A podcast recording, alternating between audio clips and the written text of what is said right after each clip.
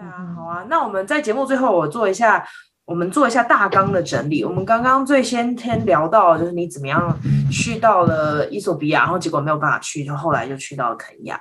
然后接下来我们就聊了一下日常生活，你做的工作，对不对？然后我们还聊了什么呢？文化，嗯，对，文化差异的几个例子，我觉得那蛮扎心的。就是我听完就开始对于他们一些文化比较能够有是比较深入的，也不是说深入的了解，但是就比较可以有一个不同面向去思考这些事情。对，然后最后就是文化差异在在讲，然后大家对你的刻板印象，我觉得美少可能吓死全村的人了。然后我觉得最后一个就是非常精精华的部分，就是可以去享受当下的人事物，然后真的去去能够让自己在这个环，在你不管是在哪一个环境里面去去体验当下的任何事情，我想，对啊，对对，当下的美好，对。欢迎收听香料茶时间，我是黄平。在这个播客中，我会跟大家聊聊移民故事、跨文化经历与少数议题。和我一起喝杯香料奶茶吧。好，那我们就开始喽。OK。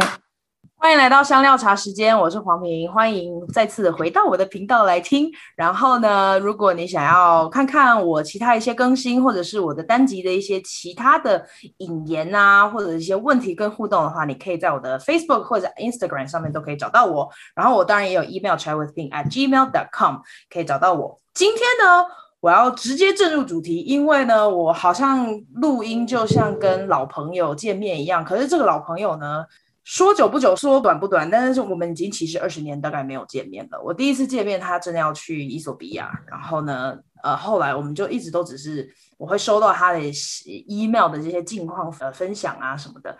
然后呢，最近我就发现，哎，大家都回到台湾了，这样台湾的时区好像比较好约，所以呢，我就特别邀请这位来宾来跟我们分享他在。呃，非洲肯亚生活的日常，那他不止住过肯亚，他还有其他的国家。那但是我就把这些留给他，我们等下聊天的时候一并聊出来。所以让我们欢迎米少科。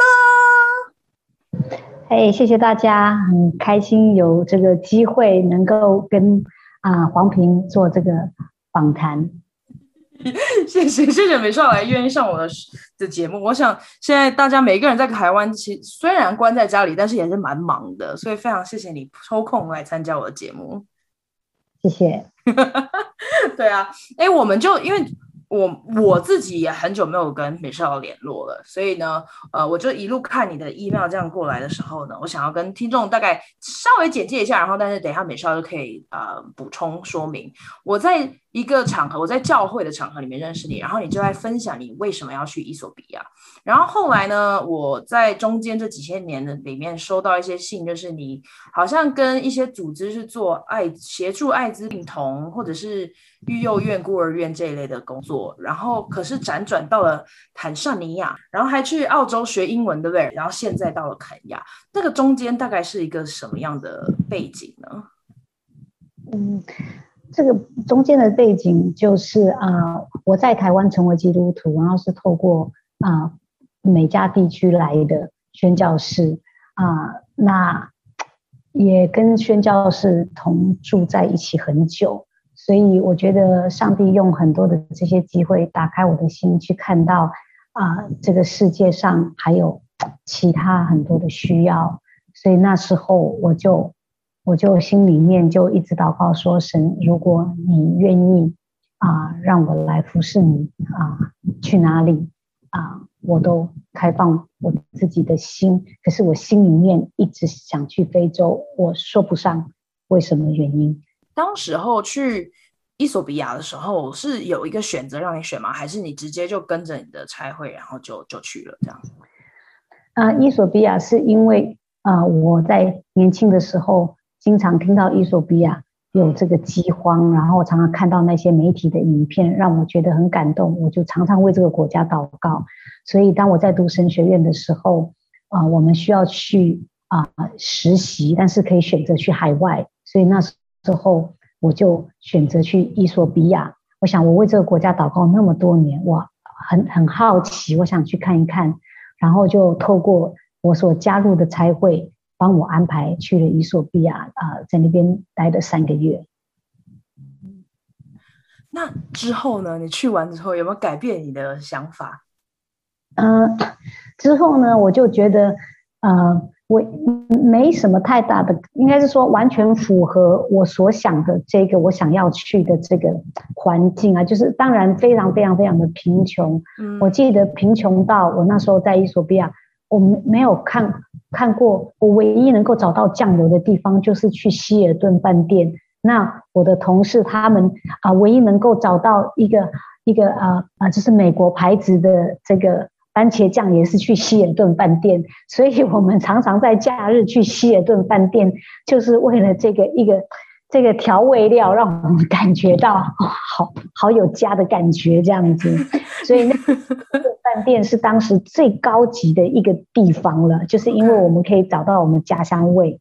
对对，然后就是。非常的贫穷，比我想象的还要还要还要还要的贫穷。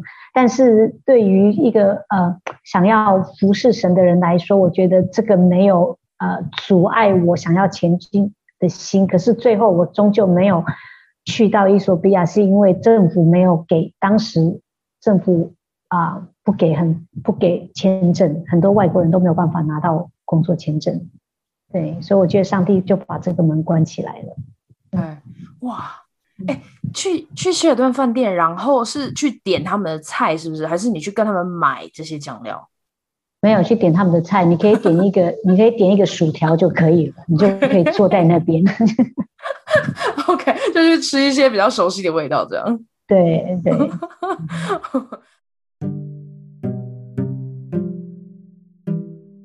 那伊索比亚结束了之后，你你是怎么样又到了别的国家呢？啊，我就神学院也毕业，因为那时候我去实习是最后一年，然后我就申请啊，透过同样一个差会啊，国际时工差会，嗯，因为这个差会是在啊非洲，大概是一个历史最久，有一百五十年的差会，那他们在各方面的这些 network 都做得很好，那我就透过他们啊，跟他们开开启了这个合作的模式。那他们就呃建议我去肯亚，那我那时候的心中的最爱是一直想要去伊索比亚，但是我去不了的时候，我就觉得其他的国家对我来说都没有什么太大的差别，他们我就说好，那就去肯亚，所以我就去了。我从来没有去过这个国家，然后我就我就而且我不知道我可以待多久。所以我一到机场的时候，人家来接我说：“你的行李吗？”我说：“这一箱。”他说：“只有这一小箱。”我说：“对。”你要待多久？我不知道。所以很奇妙，我没有我自己都没有想过我会在这个国家待了九年。哇！所以当时候，对对，我那为什么带这么小箱？是是觉得随时可以走是吗？对啊，觉得随时可以走。还有我一生都是 travel light，就是觉得好像。没有什么需要太多东西吧？是，而且我从来不打包任何家乡食物，因为我觉得我你要打包多少，你不可能一直有这个这个呃补给嘛，所以我就觉得就是面对现实吧，学习享受当地的的东西。哇，这是我个人的观念。对，这。因为像我就是属于那种打包家乡食物，就是里面 行李可能两箱一整箱，一箱半都是可能面条啊、调味料啊这些。但是那 Michelle 你是怎么样去？不会想家吗？不会想要吃熟悉的味道吗？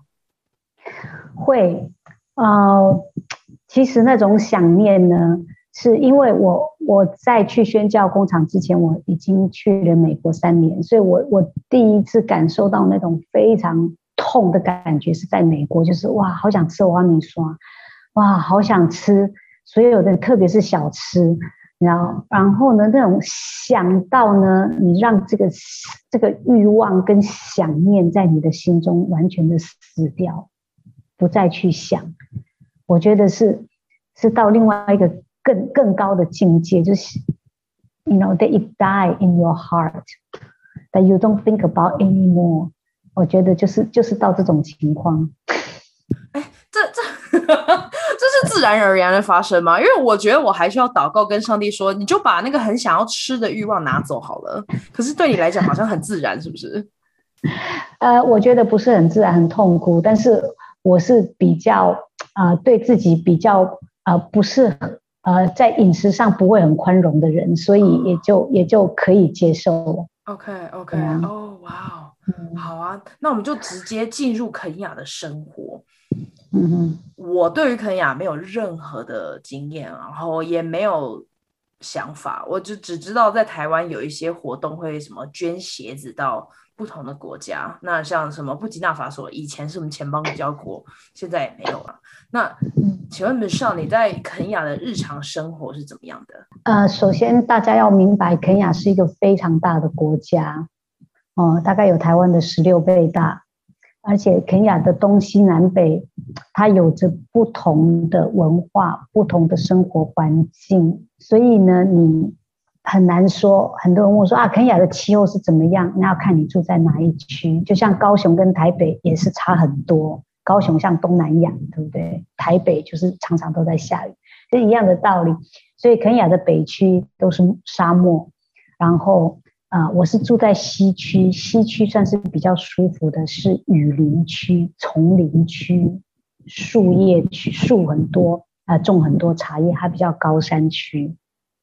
对，那我是住在比较靠近乌干达的边界，可以这么说，所以我离肯亚的首都挺远的，但是我离乌干达的首都是比较近。好。所以我只能以我的这一区来说说说我的生活。所以我们这边呢是有很多的畜牧业啊，不啊不是，对不起，不能算很多的畜牧，最多畜牧是在北边的呃沙漠区。我也我也短暂住过沙漠区，所以啊，丛林这边呢，雨林区吧，我们叫雨林区，它很仰赖啊，我们有很多的这个驴子，我们很仰赖驴子。来来扛水，来扛木材，然后我们这边也是有稍微比较多的牛跟羊，哦，牛跟羊，所以他们可以供给很多的牛奶。那我是在这样，其实啊、呃，以这个环境来说，嗯，对啊、呃，外国人会呃比较容易适应，跟比较舒适，在气候上，纯粹是气候上。对，那当初我们会选择这个地方，是因为我们啊、所工作的对象全部都是艾滋病的孩子。那这些孩子呢，他是非常脆弱，所以我们需要给他稍微一个啊、环境上比较舒适。因为啊、非洲疟疾非常多，所以如果你去沙漠地区，水源是一个很大的呃困难。如果你待在首都，可能它的医疗很好，但是首都人很密集度非常高，它的传染病也很厉害，所以我们就选了这个雨林区，因为我们有一条小河流，然后因为我们觉得对这个艾滋病孩子来说，日常生活长期的照料有一个那个水源是最最重要的，那这个水源是需要靠一个。干净的小河流，我们可以自己做一些简单的发电、打水这样子，所以我们就选在了这个树林比较多的雨林区。所以关怀艾滋病童的话，所以他们会是在这是一个机构吗？还是一个学校？都不止于一个机构或一个学校，就是说我们是有两个机构一同去，有一块大概七十甲的地来啊、呃、做这一个儿童院。那我们就把这个儿童院跟当地的很多学校、跟很多的诊所、医疗，还有一些社区做一个结合。所以我很大一部分是做。这个社区发展 （community development），但是这个社区发展又有分啊，畜牧、农业、水利发展、医疗、教育等等。那所以你刚刚说到你做的是社区发展，你大概的工作内容都要做什么？去联络大家吗？还是？对，我做很多的联络，就是我的工作内容啊，很大一部分是社工。因为我们那是一个创企的工作，就是从零开始啊，所以呢，我们有一群啊蛮好的团队，每个人不负责负责不同的地方。那我有很多的德国童工，他们负责硬体的设备，因为德国人在硬体的设备上面啊做得非常好，他们做一些建造的工作啊，然后呃修路啦，嗯，是造桥啊，嗯，水水力发电啊。那我是专门负责软体的部分，就是我怎么样去啊、run 这一个管理，开始运作这个孤儿院的每日的行程跟所有的需要，对，所以包括啊呃探访，因为去因为去很多的乡间探访，你才知道这些孩子的情况是怎么样。然后筛选，然后还有给孩子制定每一天从早到晚他们的一个一个行一个每日的生活的立场。对，那我们也有两两个同工是做医疗，所以我会跟他们讨论这些孩子他们需要哪一些特别的营养的部分啊，所以呢，就是啊。应该是说，我去汇集很多不同的部门来供应这孩子每一天所有的需要。对，这是对内，还是对外呢？我是呃做很多跟政府的一些连接，比如说我们需要很多的一些嗯啊、paperwork，都是需要从政府来核核发。对，所以我要呈现很多不同的案件上去。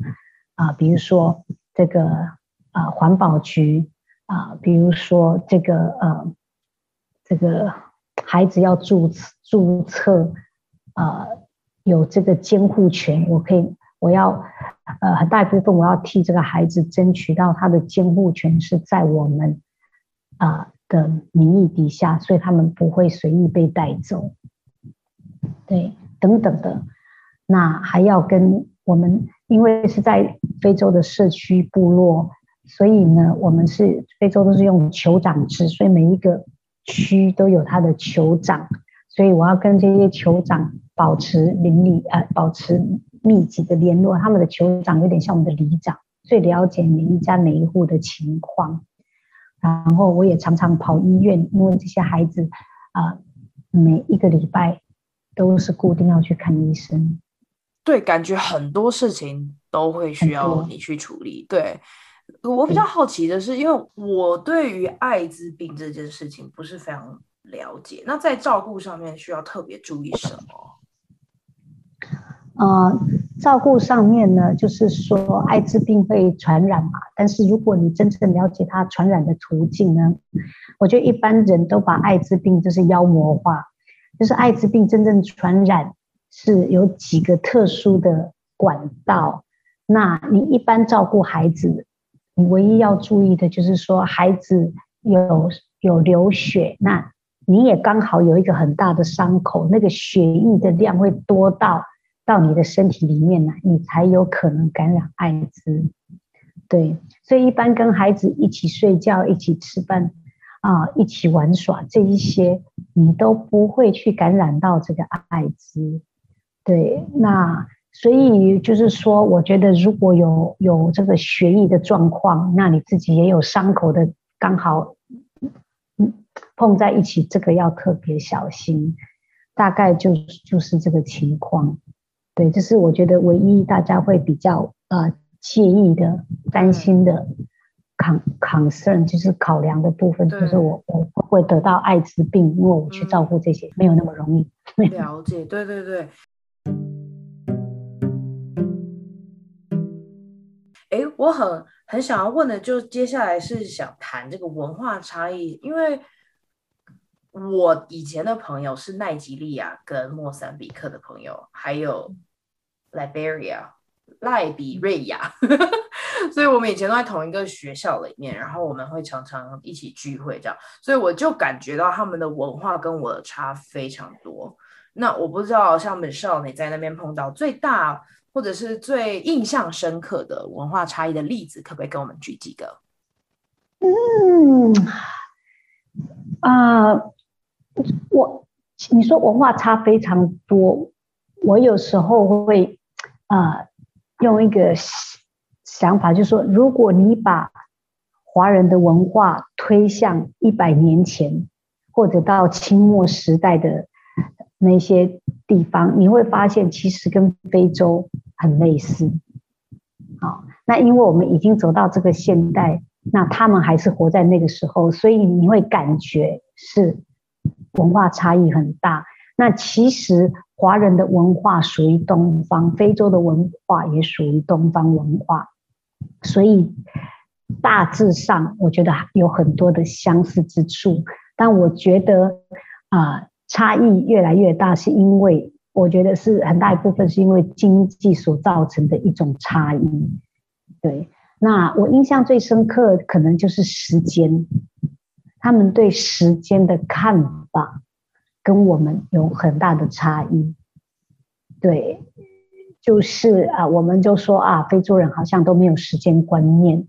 啊，我觉得这一句话是啊，带有很大的偏见啊。其实他们做每一件事情都有他们的原因，为什么他们那样子做，或者是他们在那样的经济环境底下，他们不容许没有没有那个条件可以像我们所期待的那一种做法。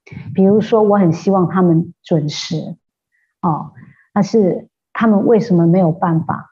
他们有很多的原因，有比如说我，我想我我讲我一个日常的生活好了。我每个礼拜三，我们我们的孤儿院是唯一一个地方有一台小卡车。那我们那里面，因为我们在一个很荒凉的，什么都没有，店面什么都没有，所以我每个礼拜三一定要进到城里面，要开车一个小时去采买孤儿院要的东西。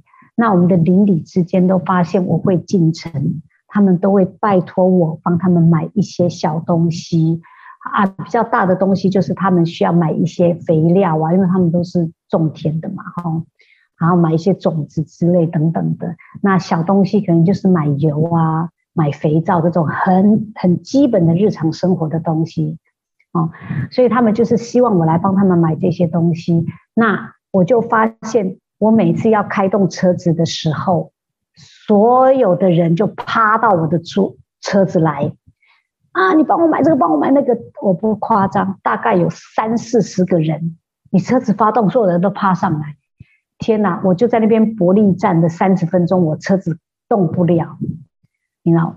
然后后来我就想，好吧，因为我知道我是这个车是他们唯一的盼望，可以去外面补货，那我就做了一个。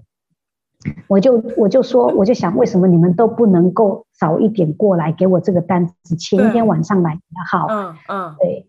然后呢，后来我才发现，因为他们，我以为他们就只是我的邻居啊，这些人大部分我都不知道哪里来的，他们只听到这个地方有一个车，他们都涌向这个地方来。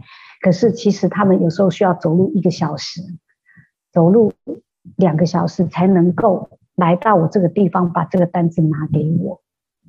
对，所以如果我了解这些背后的故事，我的我就不会用我自己的角度就觉得说，这些人真是没有时间观念，这些人啊，为什么对别人的时间都没有尊重？对，我觉得这是对，所以他们常常时间对他们来说不是问题，是啊。人之间的关系才是最大的问题。嗯，比如他要请一个人吃饭，他就会大家都到齐的时候，他才会才会开始去准备食物。对，所以他不会跟你说几点，晚上七点你来我家准时吃饭没有？他说啊，你就来啊，晚餐的时间你就来。那我也是觉得说，为什么我到了你才要开始煮？你为什么不能够提早就煮好？后来他们就告诉我，因为他们客人来都是给客人最珍贵的。比如说，他可能从来不杀鸡，因为这个鸡常年累月都要生蛋。可是为了你这个客人或两个客人、三个客人，他要杀这一只鸡。但是呢，万一你迟到了，万一你生病了，万一你车子抛锚了，这个中间有太多不可预测的原因，而你没有到，那他们就浪费了他们这个最珍贵的食食材。所以他要确定他看到你的时候，他马上去生火，去杀这一只鸡。所以你一定要等一个半小时到两个小时，你才会吃到这个东西，因为他没有办法事先准备，因为太宝贵。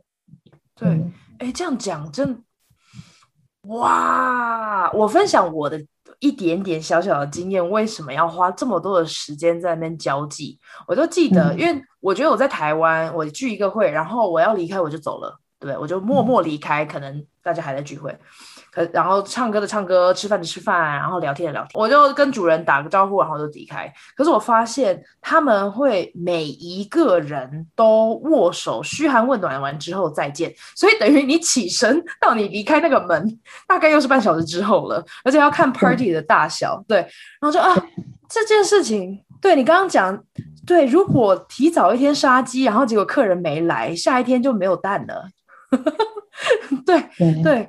哇，这个真的，那所以，那你一个半小时在那边等的时候，你们都在做什么呀？聊天啊，就一直聊，就是你要一直找话题，也不要不要说找话题，你要很自然的跟他们聊，而且他们喜欢聊日常生活，嗯、他们就是聊他们的的这些牛啊、羊啊，因为对他们来说，这个是非常重要的一部分的财产，聊他们的生活，他们。你很难跟他们聊抽象的东西，对，你可以聊一点政治，对，但毕竟那个离生活很遥远，对，他们就是，我觉得聊很多他们的农作品，然后他们的那些畜牧的东西，聊他们的小孩，聊他们的各方面，都是很家常家常的东西。嗯，就全部家人可以问你问一次，哎，最最近健不健康啊？有没有生病啊什么的？然后工作也聊一圈，每一个牲口全部 问一次。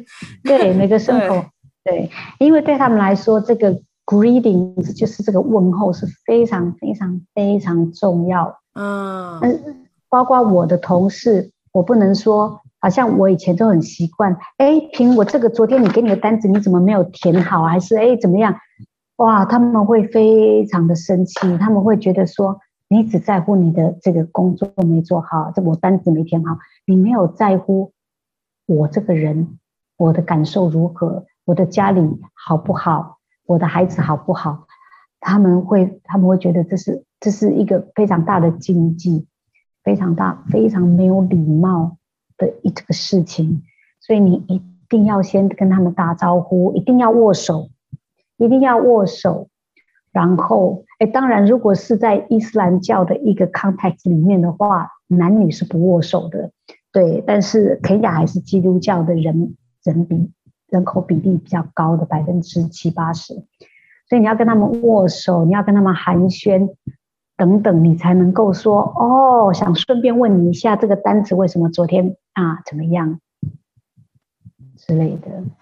哎、欸，我一直在想啊，就是因为我以前在印度的这个这个文化也是非常重关系的，所以如果要谈正事之前都要喝茶喝半个小时。嗯、然后我在想，好像把人这个关系搞好了，他的事情也会比较顺利。有没有曾经发生在你身上？就是你可能要去请别人帮一个忙，然后然后不知道为什么，可能关系聊开了，开心了，然后人家信任你，然后就给你一个帮助。有啊，很多都是这样啊，几乎所有的事情都是这样。嗯、所以为什么后来我跟我同工的分分工就是这样？因为德国人不太，就是西方人他比较不太注重这个关系，他比较注重这个事情要做好。所以基本上西方人是注重我们东东方吧，哈，是注重啊、呃，注重啊、呃、情理法。对，先讲感情，再讲道理，最后讲不通才讲法律。但是西方人是法理情，第一个先把这个界限画出来，先讲法律，再讲道理，最后最不重要就是讲关系。所以这些西方人他们去跟政府官员、跟呃非洲的政府官员交涉的时候，非常的困难，因为他们就觉得说，我拿一个文件来，你本来就应该给我盖章啊。对不对？我为什么要浪费时间跟你讲那么些那些你家怎么样，你家怎么样，关我屁事？对，所以我我去接手的时候是发现啊、他们之前为了登，比如说他们为了登记这个孤儿院，他们已经试了两年都没有办法。因为他们对，就是这个一直卡关，所以我去的时候呢，啊，我就去，我会先去了解这个困难到底卡在哪里，我对，然后然后去跟政府官员交涉的时候，才发现他们对我们已经有一个很不好的印象，对，所以呢，我就从这里面去不去，就是去做一些其他的关系上的一些建设，多跟他们。聊，然后真的是用一个，我觉得是要，我觉得关系哦，这个字很很宽广，但是不要用一个肤浅的定义去定义他，不要只说因为我想从你身上得到什么，所以我来跟你建立这个关系，而是从一个很真诚里面，对我来说是从一个很真诚的里面来，我真的想认识这个人，我想认识他的一切，我想认识。他在这个工作上到底是有什么难处，所以他没有办法给我们通过我们所需要的这个这个核准。那或者是我们有什么盲点，我们自己没有看见，我们需要再改进啊。我觉得用一个比较有呃建设性的角度来建立这个关系会比较好。然后对我来说，嗯，最好的最好的方式就是。你一直去创造一种双赢的局面，就是 win-win situation，就是说，哎，我的这个儿童院、孤儿院可以让地方啊，可以让这个地方得到他们最大的好处跟利益，那我们也可以啊得到最大的好处跟利益，所以我就去发展出很多一种合作的模式，比如说他们想想啊有一个场地。能够让青少年来踢足球，因为非洲人很喜欢运动嘛。那我就说好，那我提供这个场地，让他们来踢足球，然后跟他们建立一种社区的青少年关系。但是我也在这个当中，我也有机会可以跟青少年接触，跟他们传福音。对，那更多时候其实，呃，比较多还是一种情感的交流。对，我想青少年很需要一个地方可以去，看让他们在一起，然后需要有一个健康的活动让他们可以做。对，嗯，就就是不需要每一次都一定有一个非常目标性的导向，可以是纯粹的做一种关怀的基地，建造的基地。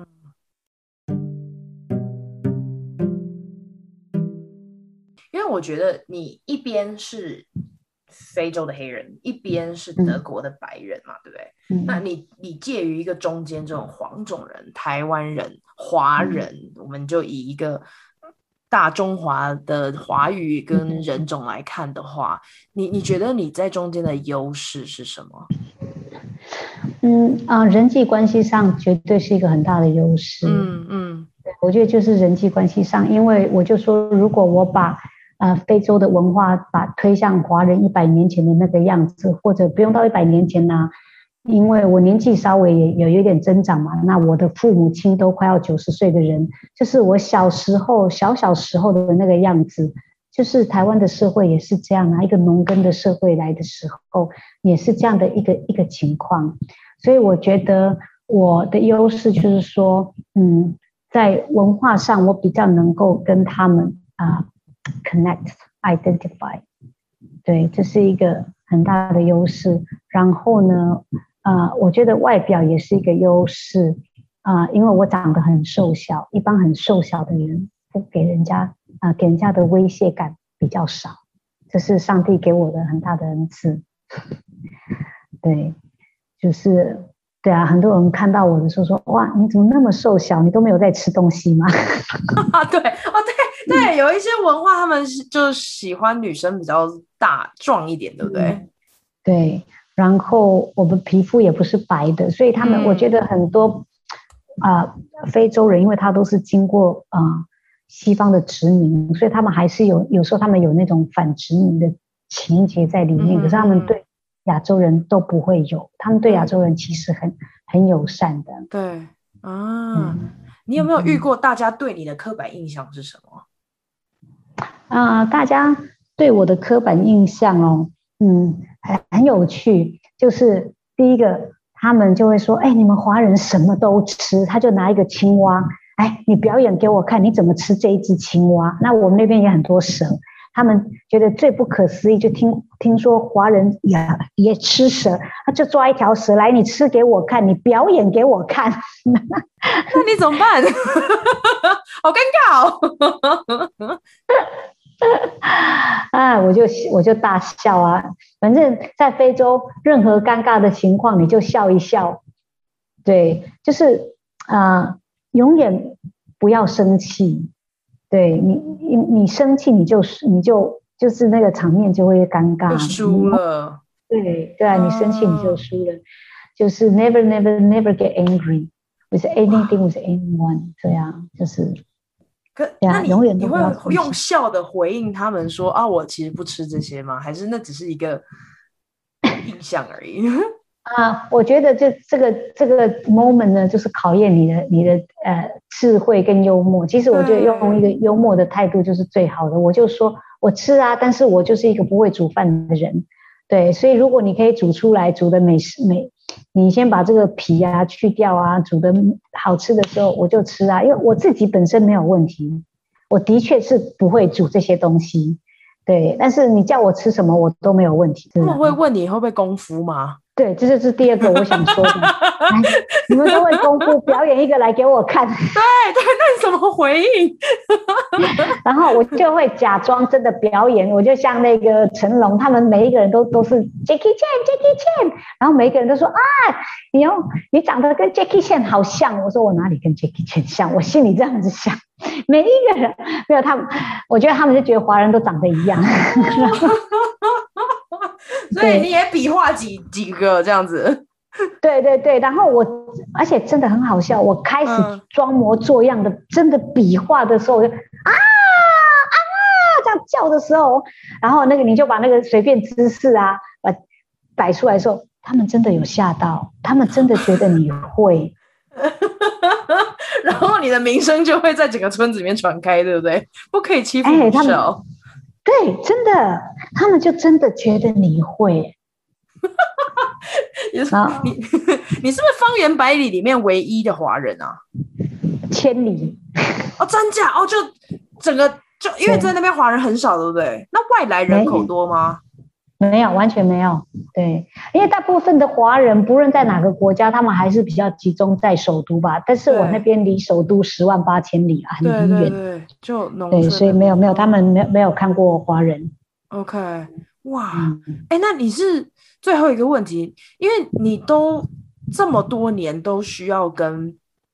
非本族裔的人相处嘛，非本族裔，嗯、然后非母语的人相处，你是在怎么中间？你刚刚已经提到一些，例如像不要生气啊，要有幽默感。那可是，在这么多的一些不同文化跟语言当中，就你怎么抓一个平衡，又保持自我，然后又抓一个平衡，可以团队合作？啊，哎，这是一个很很很深的智慧，这是一个很长久的。惨痛、惨痛、惨痛的经验里面所累积出来的，对，对我觉得啊、呃，很多时候我真的没有智慧了，真的强。但是我觉得就是说，呃，我在遇到很多困境的时候啊，我实在也流过泪啊、呃，流过很多的泪，也觉得也跟同工，其实我跟我的德国同工有过很多的冲突。对，但是我觉得这些都是神所所容许的一些冲突。那从冲突里面呢，啊、呃，我都是先去检讨我自己。我觉得，嗯，任何的冲突，不论是哪一种文化啊，同文化也是一样。我们先先检讨我们自己啊、所以我每天晚上都会先反省我自己，我今天有哪些地方做错了，或者可以做得更好。可以调整自己，或者哪里话说的不恰当之类等等的。对，先检讨自己。我觉得你真的诚心在上帝面前来来寻求神，检讨自己，神会向你显现你的缺失啊在哪里。那啊，另外一个就是说，还是先，我们就说把自己放在别人的呃的这个鞋子里面去想。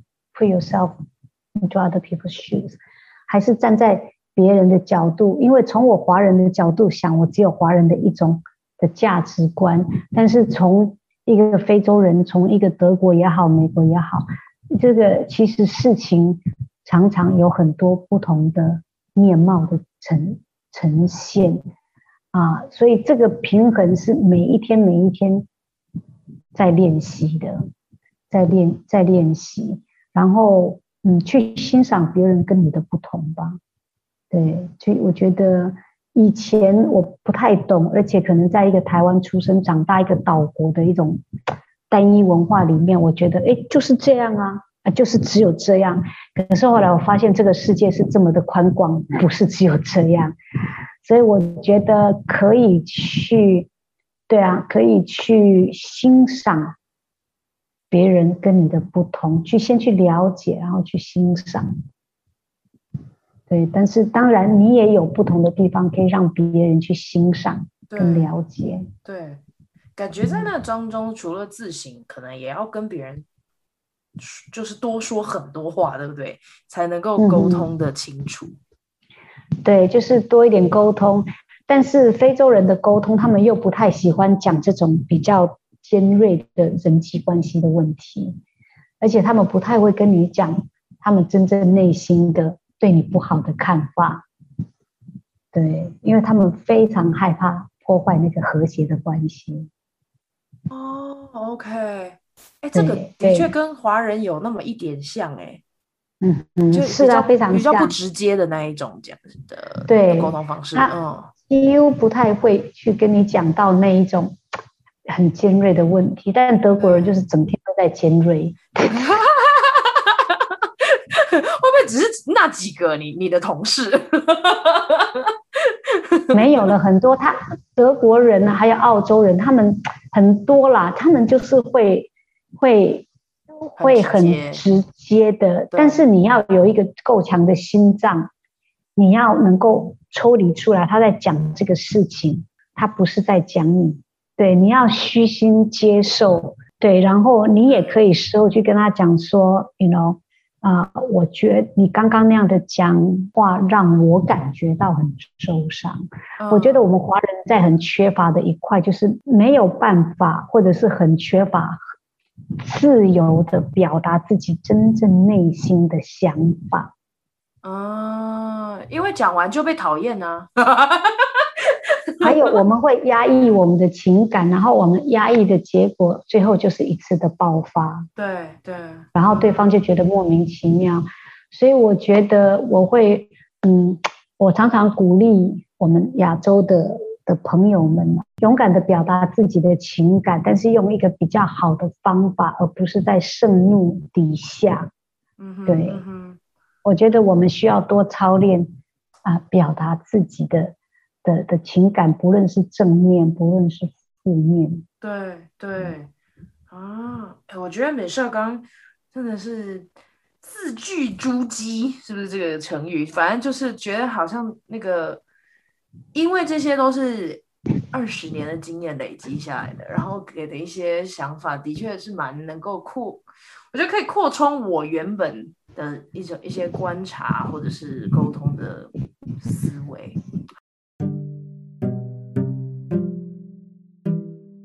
在我们最后结束之前，还有没有什么其他要补充的？补充啊，就是到一个不一样的文化里面去，我觉得放开。自己放开自己去去享受，我对我来说，人生里面要能够享受很重要。这个享受不是只有美食啊，非洲是美食很缺乏，特别在肯亚跟坦桑尼亚，不是每个非洲都有美食。对，呃，西非的我没有去过西非，听过西非的美食是比较好，但不是享受，不是这，我觉得是享受啊。你人生里面，在当下的一个神所带给你的那个环境、时间跟人事物，对，去去享受跟别人的一种交流。我觉得，呃，我自己是这样的体验啊、当然，在每一个不同的地区的文化是不一样，就是在非洲的文化很注重跟人的一种互动，对，所以呢。我会就是去享受跟人的一种互动，不论是好的或不好的，对，就是去，我觉得学会去享受。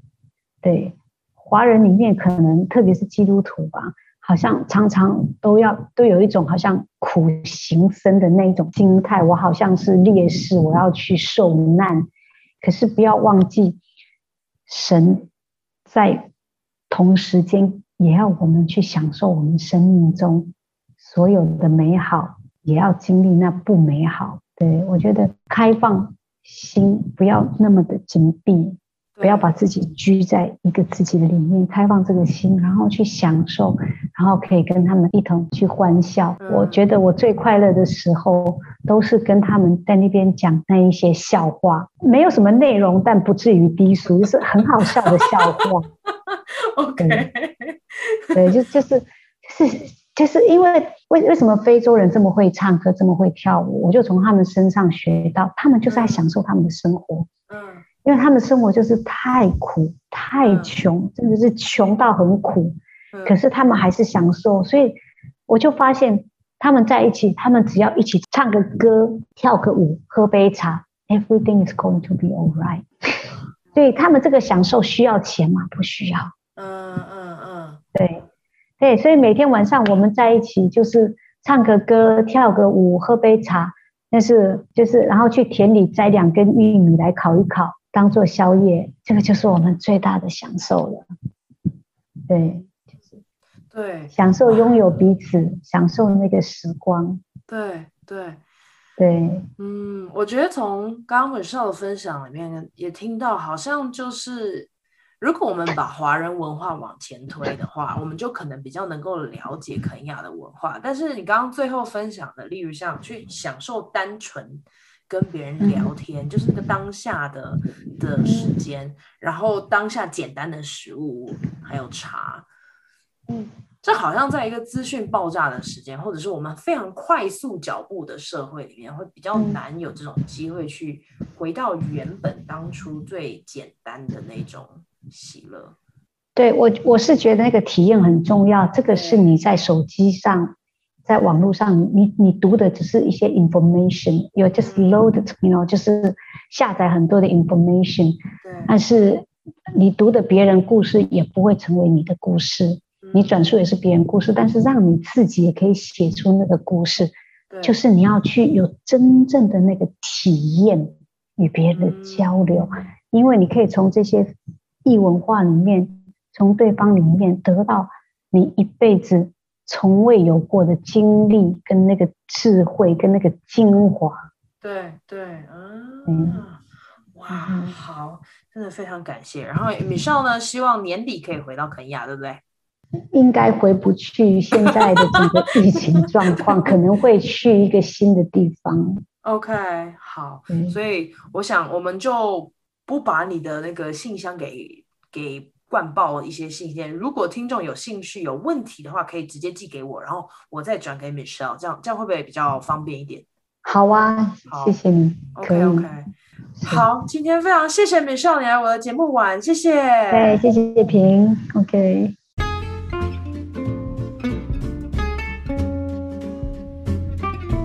谢谢你收听香料茶时间。如果你觉得有人也会喜欢这个单集，别忘了分享给他们。